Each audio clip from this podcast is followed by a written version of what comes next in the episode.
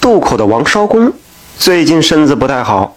这天有个官差来坐船，等这位官差下了船，王绍公便发现舱底多了一串钱，串上还裹着写了字的红纸。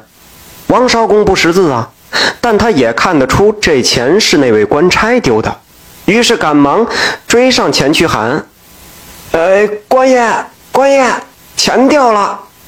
没想到那官差一听，脚步更加快了。王绍公身子虚呀，没跑几步，竟然昏倒在地。官差听见动静不对，赶忙回头，见状就只得把王绍公背回渡口边的歇息处，那正是王绍公的家。王绍公醒来后，明白是遇上好人了，连忙起身说：“呃，感谢官爷救命之恩。”官差咧嘴一笑：“甭谢，我可不是什么善人。”这位官差呀，自称姓李，在衙门当差。他平日为人也算正派，只是生性好赌。这半年来是逢赌必输。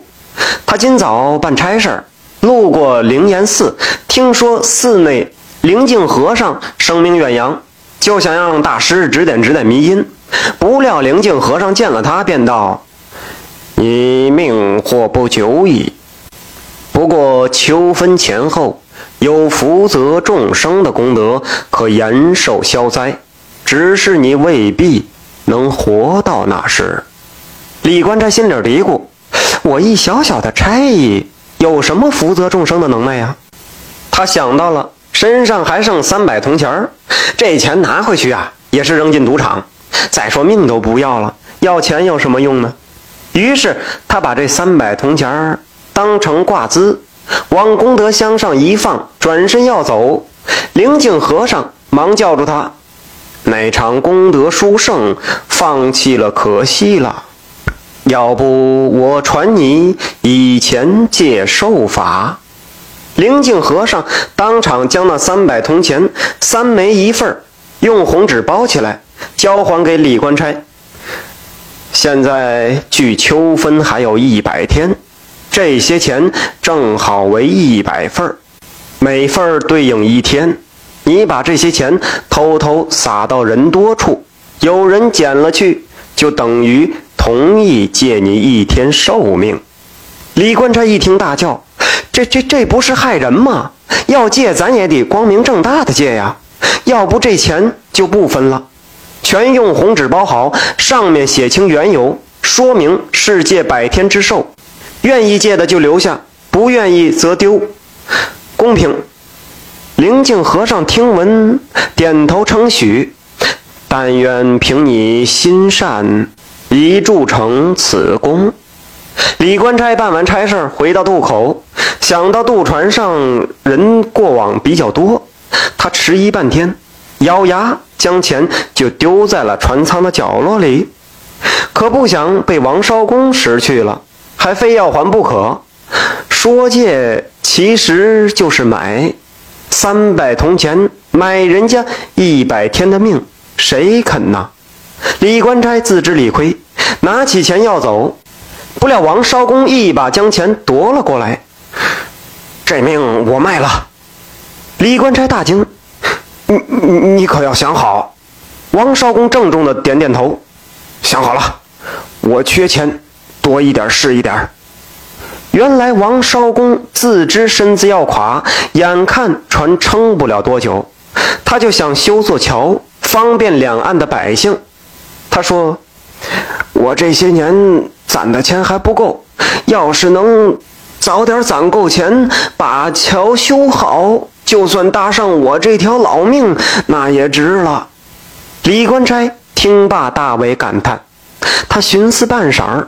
猛拍大腿说：“老哥，我这三百铜钱又能帮得了你什么呢？最近呐，城里钱庄利息高，要不你把钱存到钱庄，三月之后取出本息，你在渡口募化一些，应该就差不多了。”王绍公一听，忙从炕角摸出几个小皮囊，交给李官差：“呃，今日官爷救我一命，你的为人我信得过。”这钱就拜托你了。说着，他又把那串借寿钱揣进怀里。不过，这借寿钱还得归我。真要能显灵，我也算给你争取了办事的时辰。李官差听到这儿是感慨不已呀。他与王绍公约好秋分相见，随后连夜就返程了。转眼百日之约将近，李官差却没了消息。王绍公的身子骨比预料想的更差，眼看就要不行了。这一天，灵镜和尚路过渡口讨水喝，王绍公便将他与李官差的事儿说了，又央求道：“我怕等不到那位官爷了，呃，恳请大师，等他来还钱时，能否替我出面，与他一同。”张罗修桥之事，灵镜和尚说：“出家人不问尘事，但你俩约定也不能坏。再过三日便是他还钱之时，好歹挨到那天再说。要不你也拿出官差的借寿钱，自己也借个百日寿如何？”王少公犹豫再三说：“呃。”三日，借三日就成。王绍公按灵镜和尚的指点，把那借寿的钱重新包好，并在红纸上写明借寿三天，然后拖着病体走远了些，亲手将钱丢到了大路口。说来也巧，这钱谁都没碰，最后啊，偏偏是被李官差捡了去。要说那天。李官差拿了王绍公修桥的钱，急往钱庄，路过赌场啊，却迈不开腿了。灵镜和尚说：“我有场大功德，说不定啊，晦气已尽，不如，哎，进去赌一把，赢了那可比利息来得快呀。”结果他一进去，不出你们所料，输了个一干二净。这阵子眼看约期要到。李官差觉得实在没脸去见王绍公，就想上吊，死了一了百了。没想到这天傍晚，他恍恍惚惚的走在大路上，不知怎么脚下一绊，一个踉跄，他定睛一瞧，嘿，又是一串借寿钱。李官差捡起来就仔细端详，觉得这串钱实在是眼熟，让他不由得想起了王绍公。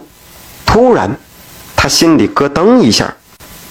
这这王老哥真要借寿，只借三天，莫非他念及王绍公一心造桥为民善念？李官差实在感到惭愧呀，他不敢一死了之了，他还得想法还钱呐。手里掂量着这三百铜钱，耳里仿佛听到了那骰子响。这李官差心眼又活了，不如啊啊，最后赌一把。进了赌馆，李官差哎，竟然手顺的很，把把都赢，一直赌到了天亮。他数了数，嘿，又把修桥的钱给赢回来了。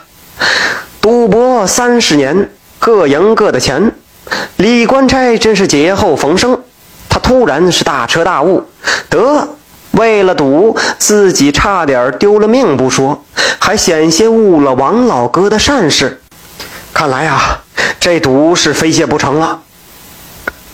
出了赌馆，李官差忙着往王绍公家赶，一路上挂念那老人家的身体。路过灵岩寺时，他心一动，将那串借寿钱供到了佛前。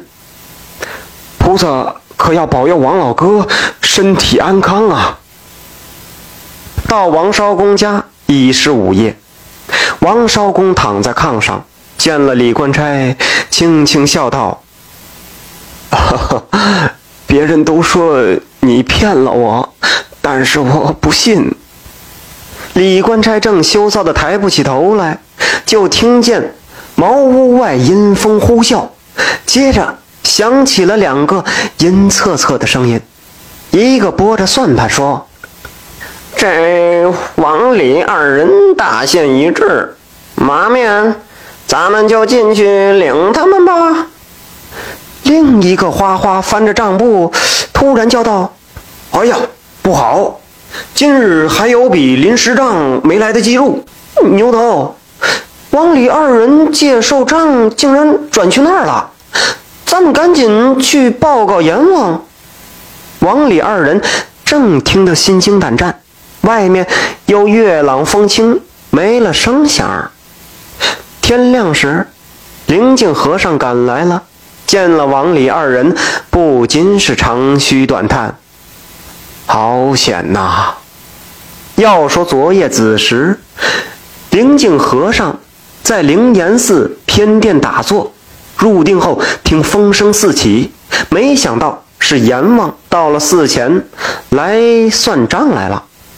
原来那会儿啊，李官差。将借寿钱供到了佛前，等于是借寿借到了佛身上，而善男信女在佛前的供奉，佛门是不可拒绝的，等于是拒绝了众生的向善之心。佛寿无限，无增无减。阎王向佛请教：怎么从佛身上减去三天的寿呢？佛说。王李二人之缘，自造桥而起，桥虽死物，也有寿限，不如由桥去还他们的借寿账吧。阎王听闻后，鞠躬退出。可是牛头马面又说：“这王李二人寿限已至，桥还未造，那可怎么办呢？”阎王一挥手说：“依照惯例，秋后算账吧。”灵镜和尚听到这儿，便出定了。眼看天已亮，他就跑来：“你们赶紧把桥造好吧。”灵镜和尚说着，拿出了那串借寿钱。这钱也算是物归原主，以作桥资。终于，白露那天，桥造好了。见行人欢跃过桥，李官差挠头问。这桥怎么能还寿账呢？灵镜和尚笑道：“借寿钱用在了桥上，路人过桥节省的时间便会加倍转到了你们的阳寿上。”王少公不解：“呃，怎么是加倍呢？”灵镜和尚合掌道：“阿弥陀佛，因为与人分福，福则倍之。”凡人为善，都会得到加倍回报。感谢您的收听，想继续收听下一集的，那就点个关注吧。